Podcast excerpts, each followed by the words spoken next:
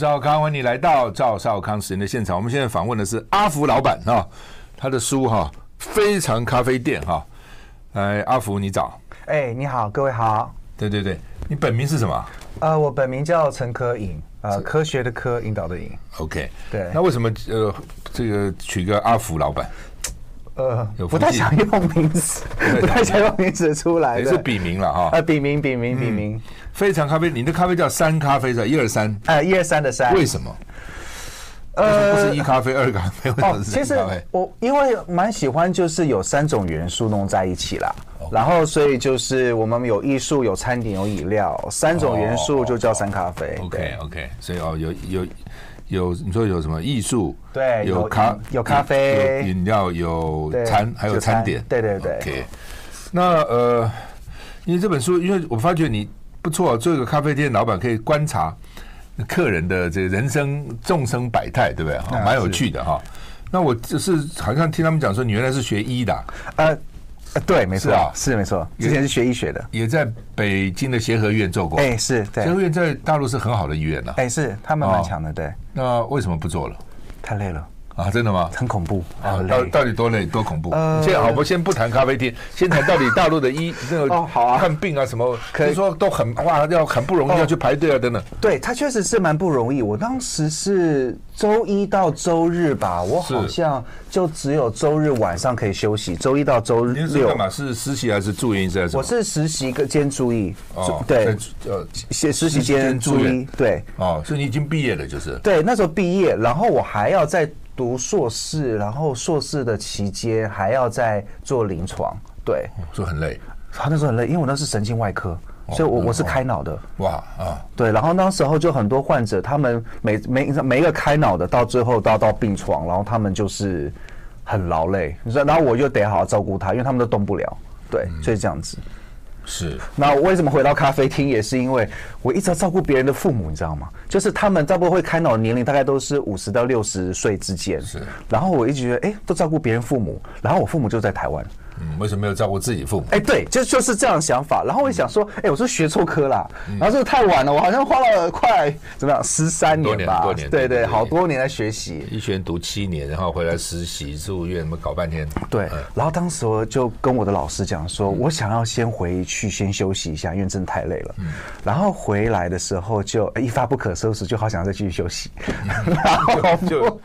然后就躲回来了，对，然后就开咖啡厅了，是这样子。所以你当时有跟老师讲说，我回去台湾一阵再回来，有可能？对，可能要这样子。结果到最后，老师就飞过来说：“怎么回事嘞？”哎，你这个状况跟我很像。对 对。我那时候老师希望我继续念，我说：“不不，我要回台湾了。”呃，不行不行，你非要念不可。我说：“好好，我回台湾半年看看状况再回来。”他就很高兴这样啊。对对对。然后后来呢，我没回去，写信叫叫他的秘书来骂我说：“你们答应要回来之后没有回来。”后来他也来了，不过他来他也是转，后来跑到杜邦还是威斯汀豪斯去做经理了哈。所以所以我的意思说，的确啊，就是说，呃一。你一回台湾就觉得不错了，这样是吧？一回来就开咖啡厅吗？一回来就直接开咖啡厅。其实他开咖啡厅本身就是我妈妈的梦想，是我父亲答应我妈至少要开个咖啡厅。然后呢，我心里想说，那跟我有什么关系？嗯，那好说好吧，那既然你们要经营，那我来接好了。嗯，然后我就在不同状况下就接了。嗯，对，对，好像开咖啡厅。现在的年轻人，他们告诉我说，一个是要想开咖啡厅，对，一个做网红，对，甚至两个合并在一起，哎，对。那但是咖啡厅好经营吗？大家都想开咖啡厅，不好不好经营哎。为什么都有人想了？觉得哇，咖啡厅好好，你看那个气氛又好，然后我自己还可以每天欣赏我自己好的咖啡，还可以看不不同的人做朋友，还看他们的，很好啊。为什么不好经营？咖啡成本也没多贵。呃我我觉得就在于就是因为他入就是入门门槛太低了所以很多人进来。都进来。对而且再加上 seven 他们也打咖啡品牌还有旁边容易有星巴克跟路易莎嗯。所以到最后其实咖啡品牌也不好经营而且年轻人也很聪明一瞬间知道咖啡厅不好经营马上全改 youtuber 哦这样对就或者或者开始就做 tiktoker 就是做一些抖音组或者是做很多其他方面的。嗯。对他们其实变化也很快。那为什么你经营咖啡看起来不错？你都几年了？呃八年了。是应该站起来了嘛？也熬过疫情也不容易对也熬过疫情了。疫情的时候蛮惨对不对。疫情那段期间对啊蛮惨我就先叫我员工休息然后我就我其实在疫情期间就开始写日记然后学好好的写中文。然后其实这本书我觉得也是来自于我那时候疫情期间有练有开始好好的写东西嗯。然后练出来的对。嗯不错蛮蛮有趣的哈。是。好吧那回头要经你是总铺是第三代？呃，对对，家里就做餐餐饮吗？其实是我爷爷那边开始，然后我爷爷开始就做，然后呢，我妈妈有时候会去帮忙。嗯，对。那其实我一直都没有碰餐饮，然后是只知道就是，当然是这四五年了，就是在靠近咖啡厅期间的时候开始碰餐饮。哎，我觉得我这手艺还不错。哦，对，有去学，有特别学吗？也没有去特别去学，我就是跟就是我聘请的员工，然后就跟他学。哦，跟员工学，对，都跟员工学。那后来你自己，我看你书也说你什么一百块还教人家泡咖啡，那你你我的意思说你连咖啡都没有学，自都是自己摸出来的吗？呃，也是也是跟员工学。哦。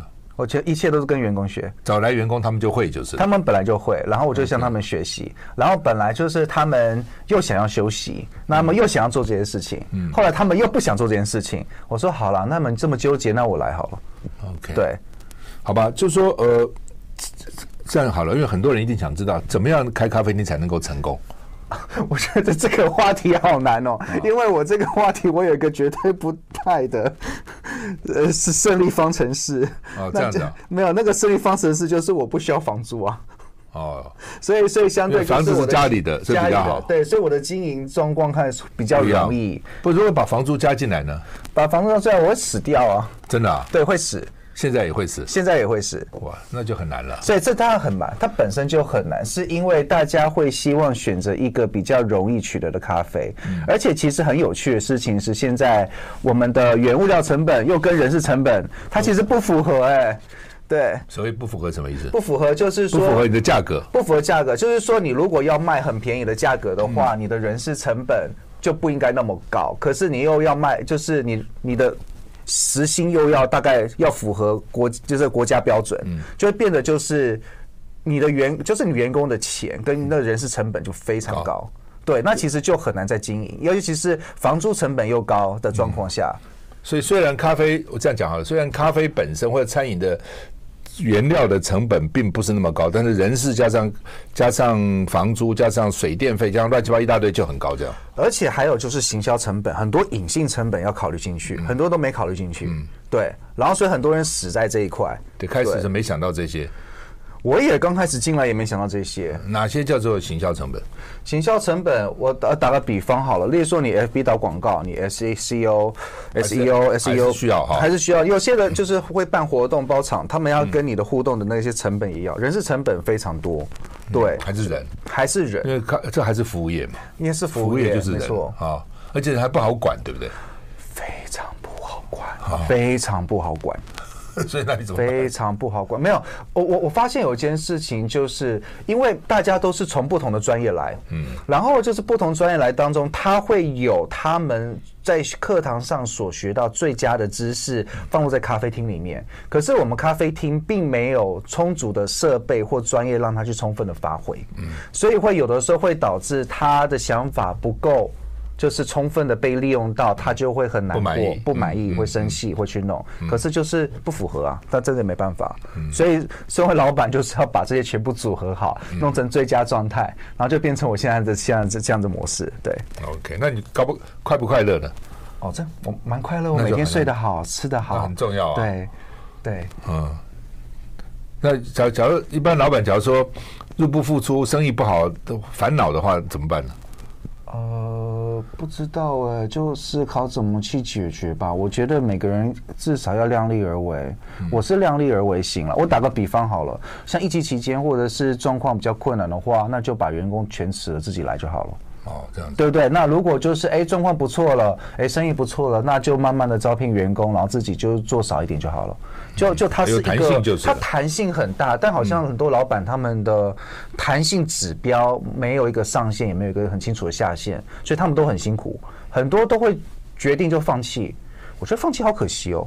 嗯，对啊，我觉得我觉得它就像跟健身一样，就是你要好好的锻炼，持之以恒，就会出现了效果。嗯，那你的咖啡除了卖咖啡，你刚刚讲艺术，就是你常常举行一些艺文活动，哪些？哦哦，其实因为我们有很多一些。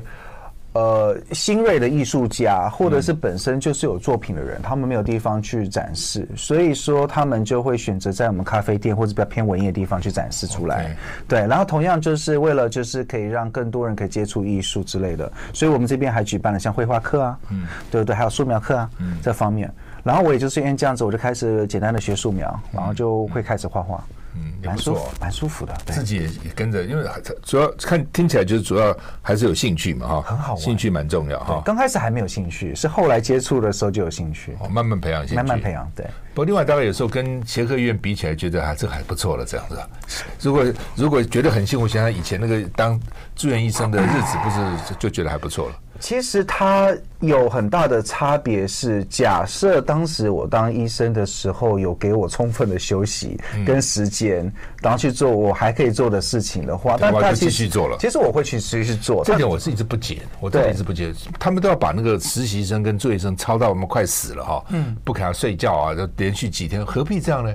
我常常想说，你多找几个医生不就好了吗？医学院多招，医学院那么难考，你多招一些学生不好吗？我一直觉得说这是自私的医生。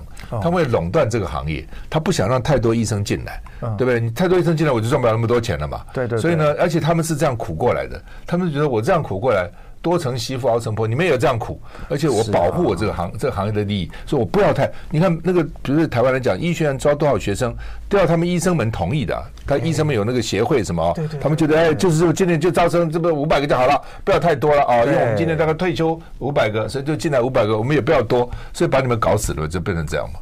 对啊，虽然是这样子，但给我来说是开了一扇门，让我还蛮幸福的。你觉得还不错，那个经验是吧？对，我觉得经验蛮不错的，是。OK，我们休息再回来。我是赵康，欢迎你回到赵赵康时间的现场。我们现在访问的是阿福，阿福老板，我们叫阿福老板，非常咖啡店哈。你的店在哪儿啊？呃，我店就在建国北路、南京东路那个交叉口的位置，就在那个松江南京站。那地点不错，地点很好，地点很好。所以刚刚讲说，如果租租住的话，房租的蛮贵的。哦，大概要 对。因为我我也我现在有时候看了一些店，我说这些店照这怎么活哈？那么好的地方，那我就想说，搞不好店是自己的啊。啊，有很多时候这样。不过当然，其实那也要算成本，还是要算进来的哈。是没错。那呃好，那呃你这本书里面你写的非常啊，还还还是问一些基本的，怎么能把咖啡泡好这样？好的咖啡，分成两种啊，一种是我们一般在家嘛，嗯，一种是要开店或者怎么怎么样。我看你的哇，你这个里面学问很大了，哎，是真的，对吧？等等我们一个来谈。一般来讲要怎么把咖啡咖啡豆，嗯，要新鲜，对，还有怎样？哦，我很喜欢把咖啡豆比喻像牛排。OK，呃，怎么就说呢？就是你知道，如果是浅培，它就是你要一个三分熟的牛排，嗯，然后就是你要看用什么样的热水去冲它，是冲出最好味道。嗯，那我。你看咖啡有所谓生培嘛，嗯，就相当于就是它是九分熟的牛排，嗯，然后你就应该要用比较偏低温的热水再去冲它，它就会出现哎最佳味道，嗯，所以就跟煎牛排的那个思路其实差不多。你说高温低温的水是几度？呃，低温的话偏八十三度，哦，那叫低温了，对，偏低温，对，然后就是高温就快到一百，哦，其实 range 也不大了，就在八十三到一百之间，对，就差。出来就有它大的差别，对，而且八十三到一百度这段期间，它的温差非常大，而且要有时间感，因为你总不能每次拿温度计一去每次去量，嗯、然后差了那个几秒、五秒、十秒，它的度数马上就下滑，很快，因为我们周围的环境大概就二十度到三十度，温度会下降，对，会就是就是八十三度可能变七十五度了，类似这样，哎，会，对，所以你自己的，那你怎么这这这是艺术啊？这不是一个。你你很难去衡量的，对不对？要感觉，要看感觉哦，而且就是那种要不断的就去试喝品尝，要有那个手感跟时间感，OK，才可以抛出。一般来说是大众都会喜欢口味的咖啡。当然了，有很多人就是有主观的那个，我们放一边，特别酸或特别苦，特别这样，那个放一边。但就是只要是满足到大众口味的，他们喜欢，那就是我们做到了这样子。因为现我看现在喝咖啡越来越普遍嘛，啊，越 popular 越来越越越来年轻人什么，跟你刚才也讲，全家 Seven Eleven 也在卖啊，等等哈，都有麦当劳什么，还有这个一般 Starbucks 啦等等这些。另外就是你们你们算是什么专业咖啡店？哎，是是是不是？一般你们怎么分？有哪几种？哦，咖啡店其实有分快七八种。嗯，呃，简单来说就是你看，就是连锁的，你是说 Seven Eleven 嘛那种。连锁的，那不然就是一个很简单的，就是外卖咖啡嘛，嗯，对不对？就是像路易莎这种类型的，不然就是有那，就是座位型那种比较特别一点的，像网美或网红那种咖啡厅，对不对？有合并餐饮的，嗯，对。还有就是其他异业合作的这种类型的咖啡，我们是社区型咖啡厅。什么叫社区型？对，就是说是服务，就是周围居民，然后为主，然后根据各我们周围居民的要求而衍生出不同层次的需求。打比方，我们的咖啡厅还本身包含了包场，嗯，还有就是艺文活动，那其实都是因为周围居民的需求而我们衍生出来，嗯，对，因为如果居民不需要，那这个商业模式不成立，就会倒掉，就要必须要用合适他们的方式去呈现，对，所以就是你们经营了八年到现在，觉得跟社区也算是有有有。有联系，就是社区也接受你们就是了。对，所以我们跟社区有很强的 connection。嗯，而且因为有很强 connection，所以我们的书才会出来。就是因为我最主要是跟那些 connection 的人互动，然后知道这些蛛丝马迹是这样子。对，是一般到咖啡厅点咖啡点最，比如像人家问我就是啊，卡布奇诺啦、latte 啦，就这些东西嘛。是啊，一般就美式啊等等哈，一般。但是你里面有有很多其他的很很比较不一样的，到底怎样？一般人点什么？哦，是这样子，因为 一般人都会点一般的咖啡，嗯，可是像我们的熟客会有一些情绪上的不好，嗯，那会变得就是我会尽量给他一些比较特别的花样，让他满足到这是属于他专属的，所以才会有这所谓的专属的咖啡。嗯，打个比方，就是我曾经就。给一位客人就是勇气咖啡，嗯，然后就勇气，然后为什么？但他只是单纯的曼特宁咖啡，嗯，可是我就是听他讲，然后我冲这杯咖啡，然后我就跟他提，就是说这咖啡会给你带来勇气，嗯，那他也成年了，我也成年了，其实我们都知道，我这讲的这个内容，其实本身他其实是你相信他，他才会有的那种感觉，嗯，然后他就喝了，嗯。那这位朋友，或者说这位客人，他本身就有精神状况，他是需要吃精神病药的，对。可是他就是为了要喝这杯咖啡，他才可以，因为他很想要让自己变更好，所以他尽量想办法要停药，你知道吗？然后说你别停药，就是就就边喝着咖啡，你就好好的去做，然后他就慢慢的做，就缓解了，然后说这咖啡真的帮到他了，嗯。对，所以你看，他有点像心理治疗师。我看这书有点这样，客人都会跟你谈他们的什么失恋啦、交交到女朋友啦、什么离婚啦、什么是创业失败了，都会跟你谈这些事情啊。呃，对，因为因为因为社区型咖啡就比较可以聊到这些。嗯，就是你是好像有你有办法跟路易莎的店员讲这些吗？不可能吧？嗯，对，你有个办法跟 Seven Eleven 讲这些吗？半夜还比较有可能。对，可是就是在我在我们这边的话状况下，因为比较熟了，嗯，所以说我们就比较会聊这些话题。题，那么聊这些话题当中，我们也不能就是，就你知道，也不能借钱嘛，也不能做很多其他，就是真的就是属于金钱上的互动，但可以做的就是在心灵上的慰问或支持，这是我们身为咖啡厅老板最多可以做的事情。对，所以看你这本书蛮有趣的哈，就是不是只是一个咖啡店啊，他其实这个阿福跟他客户有跟他客人有很多的。彼此的交流啊，而且它里面很多故事了哈，都蛮有趣的哈。那不过当然也，我想也是因为他自己观察比较细腻啊。一般可能就粗，如果说个性很粗的，就是过了。他会观，他仔细观察他的他的客人啊的状况啊等等哈。客人好像也在观察你啊，到底你是怎样，你的反应是怎样，所以非常有趣的。我们休息一下再回来。我是赵少康，欢迎你回到赵少康时间的现场。我们现在访问的是阿福老板啊，他的非常咖啡店哈。呃，这我几乎都看完，差不多看完这本书了。我分几个中午把它看了哈，吃完饭然后看。但是我我觉得最有也不是最，其中蛮有趣的。你这个二十九篇讲这个安西教练哈，我一看伦敦大学气管硕士，五十几岁来应征你的攻读生，这是什么个人啊？那你你哦啊，到底怎样？哦，这个我也不能说太多。那、哦、那大致上就是一位大叔，就是说他已经基本上已经退休了，然后就是说要来打工。嗯，好。然后我很多人打工是真的，还是想跟趁机跟你学怎么泡咖啡。没有没有，其实我觉得他本身已经很专业了，他就真的就只是来打工，因为我觉得是他们就是老年退休生活当中又保持一个工作状态的状态。嗯，对，是。然后我结果呢？啊，他真的很专业的，本身就很专业。他本身真的很专业，我从他身上学到不少。哦，所以，所以我我本身内心就会很尊重他。OK，对。可可是，每个人都有他的特点，然后我也不知道要怎么说。这位老板会遇到各式各样的员工啦，对啊，是。另外，你有一篇光写滤纸哈，这个我也没想到说，哎，是咖啡泡咖啡的滤纸那么重要，什么湿的、干的都那么重要。对对对，要不要教教我们听众？哦，是这样子，因为绿纸本身它它会一定要绿，自自己泡一定要绿嘛。哎，对对，都有绿纸。那那绿纸当中本身它会有味道。呃这种感觉好了，各位有没有呃，就有没有到就是像婚礼啊，或者包场活动的时候，客人给你个纸杯子，嗯，对不对？那里面就光是白开水，嗯，喝那个纸杯子都都是那个纸的味道，嗯。那么其实滤纸就是那个概念，我们希望把那个纸的味道去掉，嗯。如果你本身已经是呃，如果是干的杯子，你先弄湿。先湿过一遍，然后倒掉，再倒水的话，你会发现纸的味道会少百分之七八十。我把它拿掉了，对，所以我们就是像滤纸本身也是这个状况，我们就把它洗掉，希望可以提炼出咖啡。就在水水下面洗吗？还是在泡算一算？啊，就算一算，就算一算就好了，就算几下就够了。对，那不会因为有湿了以后，它过滤效果比较差，不会？呃，不会不会，因为它过滤本来就是过滤杂质。嗯，OK，所以 OK 的，就差很多。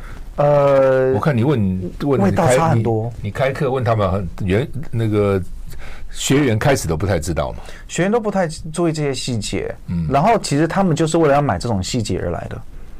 OK，还有咖啡豆是不是不能太久？虽然你刚刚讲说三分熟、什么八分熟牛排，因为我有时候去咖啡店，我说哎，买我买买比较熟的店了啊，我说要买那个那个。就是装好的嘛，哈，就是就是怎么讲，那个一包一包的，一包一包，对。他就是你不要买太多，他说放太久不好，好，他说你宁愿你多多几次，一次不要太久。时间真的会那么不好吗？呃，会很明显。哦，这样子。会很明显，那会恶心啊。对，我我曾经就是有，就是我们其实手冲的时候都会手冲一些比较特殊的咖啡，嗯、那就是它的香气跟它的那个味道会很明确的随着时间下滑，而且不止如此，嗯、你还不知道会不会有什么一些其他的霉菌或细菌、黄曲毒素之类的。之类的。因为我曾经就是我曾经很白目，我自己就喝了一个已经过期三年的咖啡吧，啊、我自己就喝喝看而已，我就喝，然后就就吐了，啊、就那个味道。真的很糟糕，是你特别敏感还是就就是这样？它就是那个味道，就是不好喝，就是不行喝，就喝了会真的很糟糕。那你比如台湾的咖啡豆是从那么远的地方进来，你也不知道这中国这中间可能船运啊，那一来就好几个月了，然后等等，你还要再摆，不是马上就可以卖掉？哦，它那感觉就好像从美国然后运了一个冷冻牛排进来，可是你在烘的当下的时候，它就开始变三分熟、六分熟、九分熟，嗯、那是在烘的过程当中的保存期。嗯，对，所以前面它多久都没关系，可以放了一年、一两年、三年都没关系。就只要是烘了之后，它的时间就开始算起来了。生豆子没关系，哎，哦，对，烘了以后开始，烘了之后再算。对，所以 OK，所以基本上你们自己时间要掌握好，就是对不对？否则这个豆就浪费了嘛。会啊，我们卖的很好，所以 我们豆子没有这个那个问题。那有些店卖不好就会有问题，对不对？呃，卖不好，我觉得大家都会有那个道德良善，应该就会倒掉吧。哦，不好，那不可行吗？啊，就就就倒掉吧。成本贵不贵？呃，好的咖啡豆一般来讲，只要是自己买的好的咖啡豆，会想办法在有效期限内自己喝完。你比如说，我们我们随便了外行，我就我外行啊，是，比如说什么南南山咖啡，哎，什么艺妓咖啡，哎哦等等，那个是怎样？我我它真的好吗？它就是耶加呃，打个比方，一级咖啡就是耶加雪菲，专专专门从一个特殊的一个山庄来，因为它是高海拔，所以它咖啡豆长得非常的慢，所以但它有个非常特别的花香味，是不可比拟的，所以而且它的怎么浇热水又极其复杂。那为什么大家很爱艺伎？是因为每次世界比赛冠军，大家都很喜欢拿艺伎，然后拿艺伎，你拿冠军的几率就很高。哦，因为它的香气太赞了，所以大家才喜欢艺伎，就这样子。对，OK，蓝山呢？蓝山它就是，我个人不喜欢蓝山，所以我喝一口就觉得还好，所以我没有对蓝山没有研究，没有。那到底什么口味是？为什么有的人喜欢？到底什么差别？啊、呃，我我觉得每个人哈，就好像就是你吃各种菜系，你喜欢吃韩式的、啊、日式的、啊、美式的、啊，像我就喜欢个人喜欢麦当劳嘛。那有些人就不喜欢吃麦当劳，就喜欢西式，就这种那种感觉，就是有微妙的差别。对，并不是那么明显，并不是那么明显，可是会是一般人会感觉出来，是你们味觉特别敏感。呃，我我觉得味觉它是要练的，它就好像就是像素描一样，刚开始你不太会描，因为你要开始注意这些细节，等你慢慢习惯了，你就慢慢掌握那些细节。那么我嗅觉也是一样，它是需要练的，它跟健身一样，要不断的品尝，不断锻炼，才可以品出特别的尖锐的味道。对，好。反正这些专业东西哦，真的很专业，很专业的。反正不是真的要研究的话，大概你再去想办法。我们是谈他这本书，蛮有趣哈。那你我其实我一开开始我就随便翻了，就翻到你说一个一个客人做生意不好到这边来，然后呢唉声叹气，然后接了电话，看那个样子也是很沮丧，然后你就送他了一杯冰的咖啡，加送他一杯咖啡，啊，然后后来他知道，后来他再回你店里。说你们有这样的买一送一吗？店员说没有啊，是是你对他的特别的、哦、特别的照顾。后来他到南部去，后来创业成功，再回来还非要点这个咖啡。讲讲的故事，我觉得蛮励志的。你你怎么会想想到要多送一杯咖啡来鼓励人？没有哎、欸，我也我只是找个理由而已。我知道啊，但是对我我我很喜欢跟客人互动，都是找个理由跟人互动。嗯，我我我觉得每个人都需要，每个人都有个窗口。然后需要被打开，然后就看我如何主动的打开，大概是这样子。我我其实觉得对我而言，一杯咖啡没什么，但对有些人来讲，一杯咖啡，他很需要那一杯咖啡，他可能就那一杯咖啡，对他来讲，那一生就可以被记得。我我希望每一次可以为客人做出那种咖啡，对。我最初也没有想那么多，后来我发现，当我做到了的时候，我每一位我都会想要有他专属的咖啡，是这样子。嗯，对。然后我就没想到每这每件事情我记录下，因为本来我就有写日记的习惯，然后我就是把它留下来当中，然后刚好 FB 嘛，然后我就开始写 FB 文，大家就开始喜欢看我是写这东西，呃。所以人性化了，我觉得对不对？很人人很人性嘛。对，我觉得很人性化。但其实不是只有我这边，其实你知道，Seven Eleven 很多的店家主啊，到半夜啊，打比方，他们也都很人性化，因为他们有很多时间陪你这样好好的聊天。我觉得那种，我觉就是觉得台湾这种人性化很足，我很喜欢这份感觉。对，所以我希望这份感觉可以多传出去。哎，是是，所以这也是你当这个咖啡店老板的。乐趣或是成就感了，我觉得乐趣跟成就感都有哎，嗯，蛮重要的，对，很开心。好，我们继续再回来。我是赵少康，欢迎你回到赵少康时的现场。那么我们现在介绍这本书叫《非常咖啡店》哈，那只给你的人生特调哈，拜这个阿福老板，他就他就阿福老板哈，他出的远流给他出的这本书哈，那。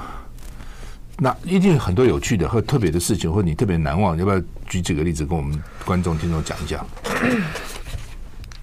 其实真的发生很多难忘的事情。嗯，具体呃，其实有很多难忘的事情，我并没有写在书里面。哦，这样子。我这么因为因为为为什么书里面已经蛮蛮有蛮蛮有趣了。对，其实书里面我们还是截了一些比较相对感人的内容，嗯、但但有一些因为。因为很多都真人真事，所以我必须要跟不好，写是吧？不好写，因为你要跟当事人确定可不可以这样写，嗯、甚至有人都希望说啊，希望改不同的内容，他满意，然后才可以这样写。哦，这样子。对，所以其实反反复复这样。可是以我的个人感受是在于，呃，最最难忘还是跟每一位员工的相处，嗯、还有跟客人的互动。嗯，对，因为我以前是个冷冰冰的人。哦。然后其实我也不太爱跟人互动，是这样子。其实我偏比较内向，我觉得可能是因为基因测试，I don't know，就是我很在乎我自己，嗯，多过于别人，嗯。然后我就只在乎我自己可以做每件事情，所以我看财务报表啊什么之类，我都是看数据，都很冷冰冰。嗯，而是当然开咖啡厅之后，我慢慢发现每一个人的不同的感性的观点，而且有些人就是什么，哎，做 Seven Eleven 就超快乐的。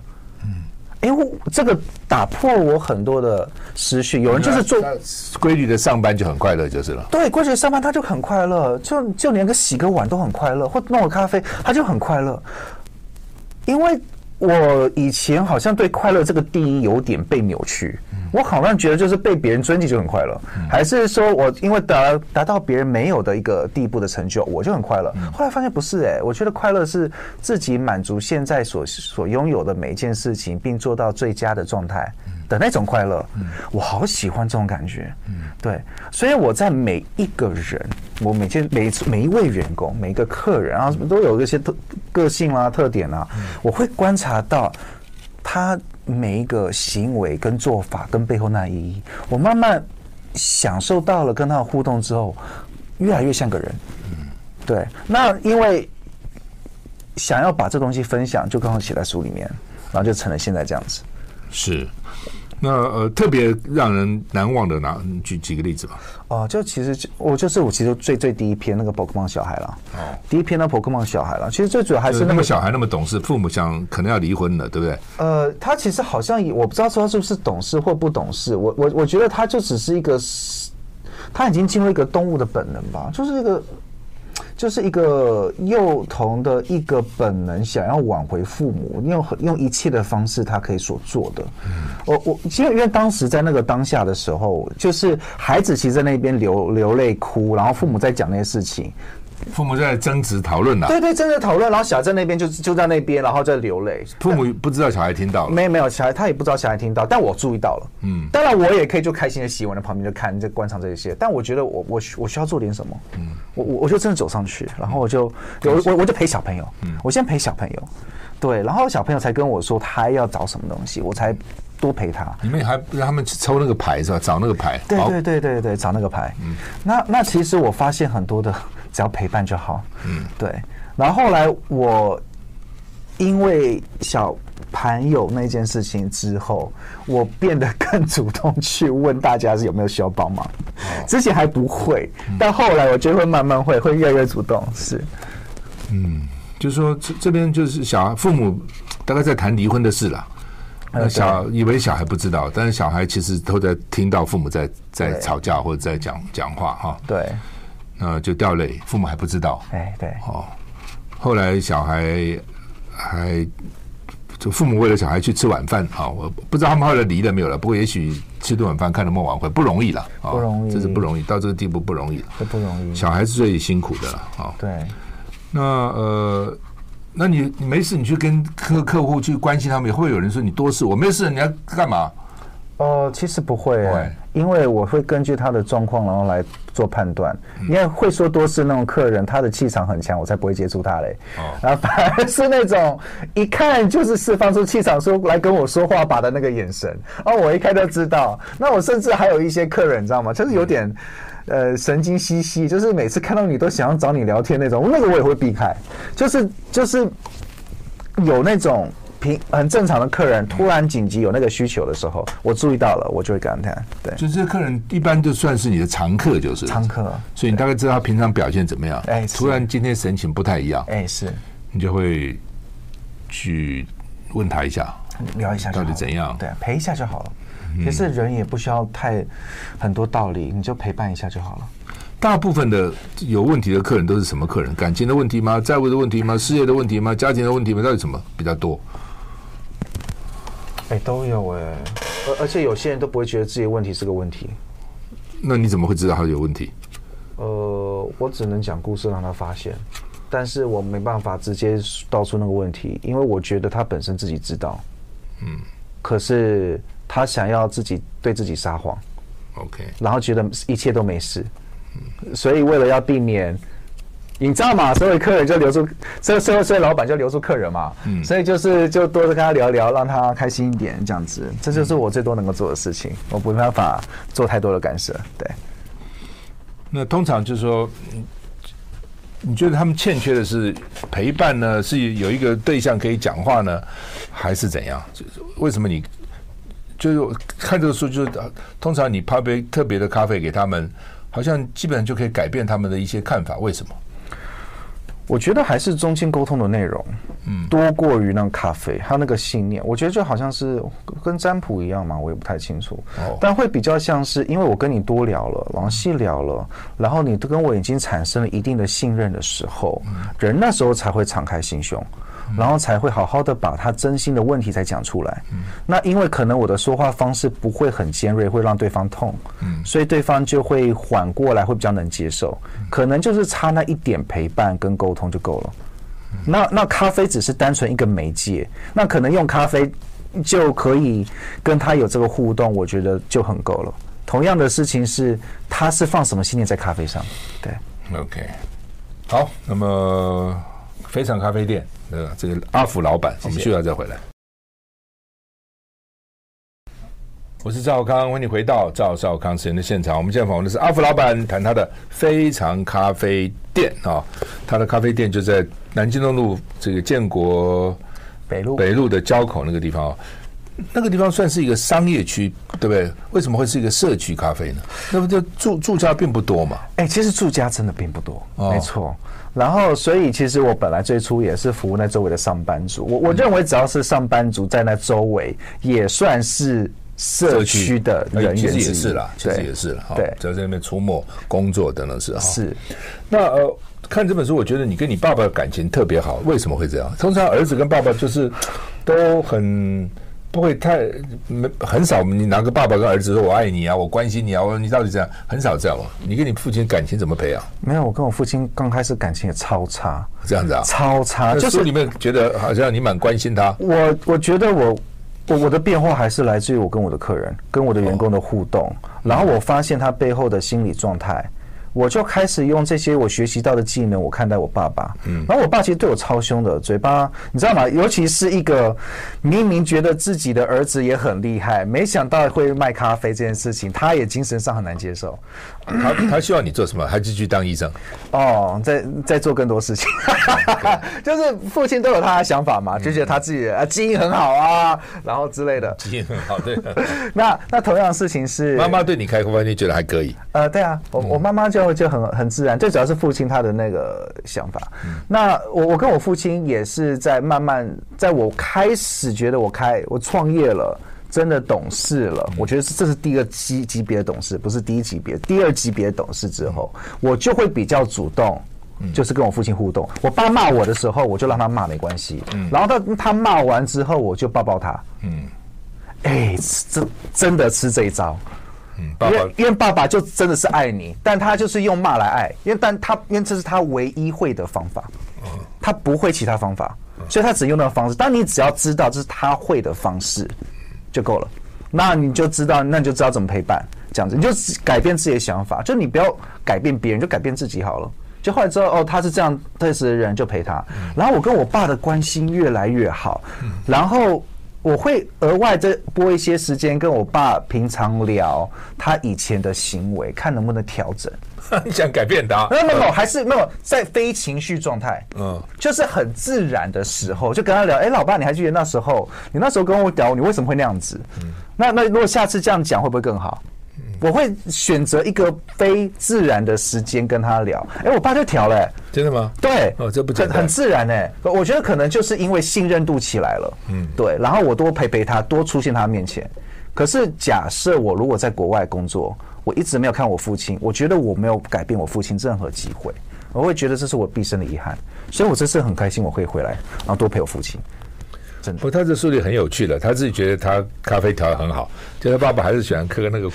罐罐装咖啡，然后他调给他爸爸，他爸爸说好喝喝，而且搞不好他爸爸都给别人喝，他爸爸还是喝罐装咖啡，这蛮打击蛮大的。哦哦，那个我真的没办法，那个我觉得就是那个老年人那个习惯。可是我觉得就好像是你要年轻人也会鼓励我，就父母别抽烟啊，别吃槟榔，那种感觉差不多。好不容易就是说服爸爸不吃槟榔了，结果爸爸还在外面偷吃，这就是一个后来你会发现，这是我父亲因为。因因为我父亲他的喜好并不多，那是他唯一的喜好，所以不要把他唯一的喜好剥夺走。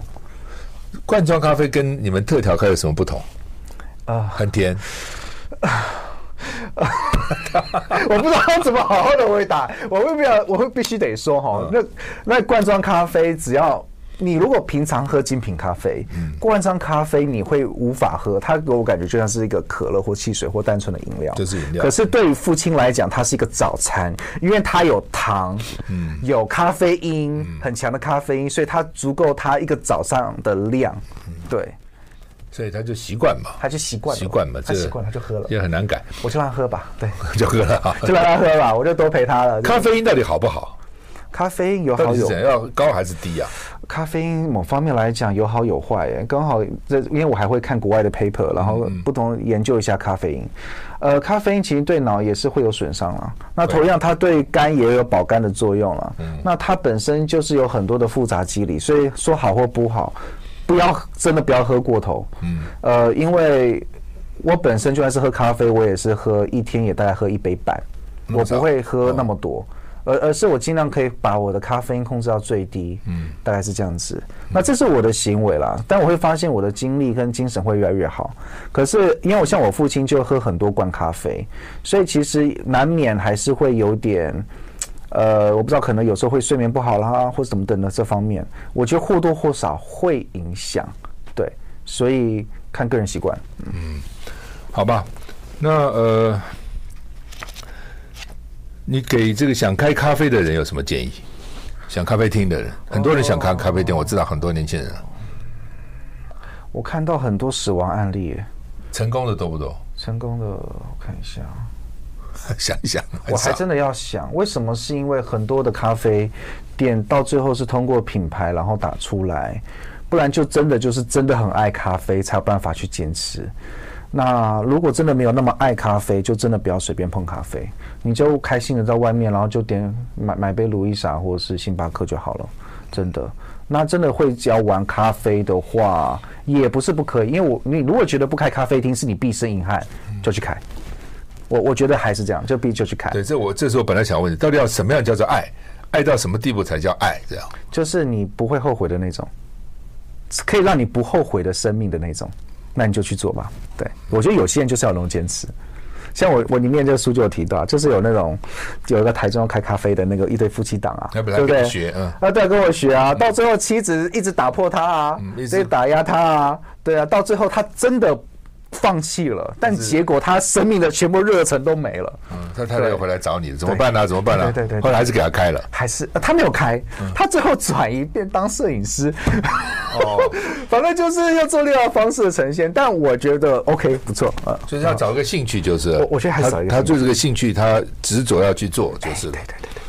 我觉得人生就是要这样子才最好，对，否则他大概这个人生就觉得没没趣了，就是嗯，真的很明显。不过话说回来，但是现实还是很重要嘛。就是说我总是好吧，我就有兴趣，我开咖啡店，我不求赚钱，至少不要赔吧。赔也是很可怜呐，你把白花花银子都赔掉了，搞不好是你父母给资助你的。其实赔的很多的逻辑是在人事成本上，就看你怎么去操控它了。嗯，其实某方面来讲，你如果是一人店面或两人店面，打个比方，你不会赔到到什么程度了。你其实。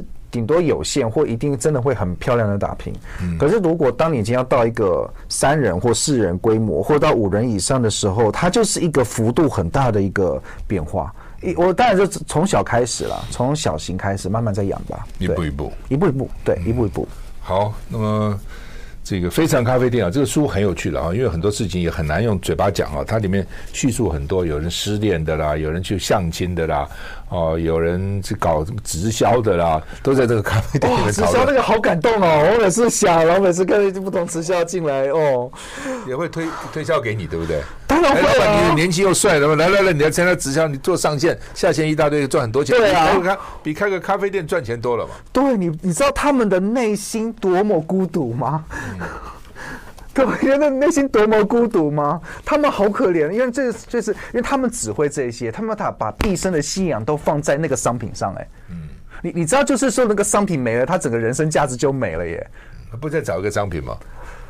我觉得那就变另外一个状态。那那个我觉得那个是上线会做的，下线可能还不会，下线还卡卡乖乖的。对，因为他这咖啡店很多人上线在那个地方找别人来加入了，在那边说明他书有写，而且就你也参加了四个这个直销团体，对我都都都参加过，然后每个都有离开，参加又离开，参加又离开，大概这样子。对。就是他们会找你去嘛，对不对？对啊，我身为一个老板，你为了生意，但还是要接触一下啊。对，嗯。当我当当我真的接触跟了解的时候，就思考，哎，他们为什么这样子？当我大概多了解的时候，发现，哦，OK，那我还是好好的保持距离，跟你们互动好了。对，OK，好好经营经营你的咖啡对咖啡店嘛，经营我咖啡店为主。OK，好，今天非常谢谢阿福来参加我们的节目啊，来叙述呢非常咖啡店怎么样经营一个咖啡店，而且怎么样跟这些人互动。谢谢。I like eating.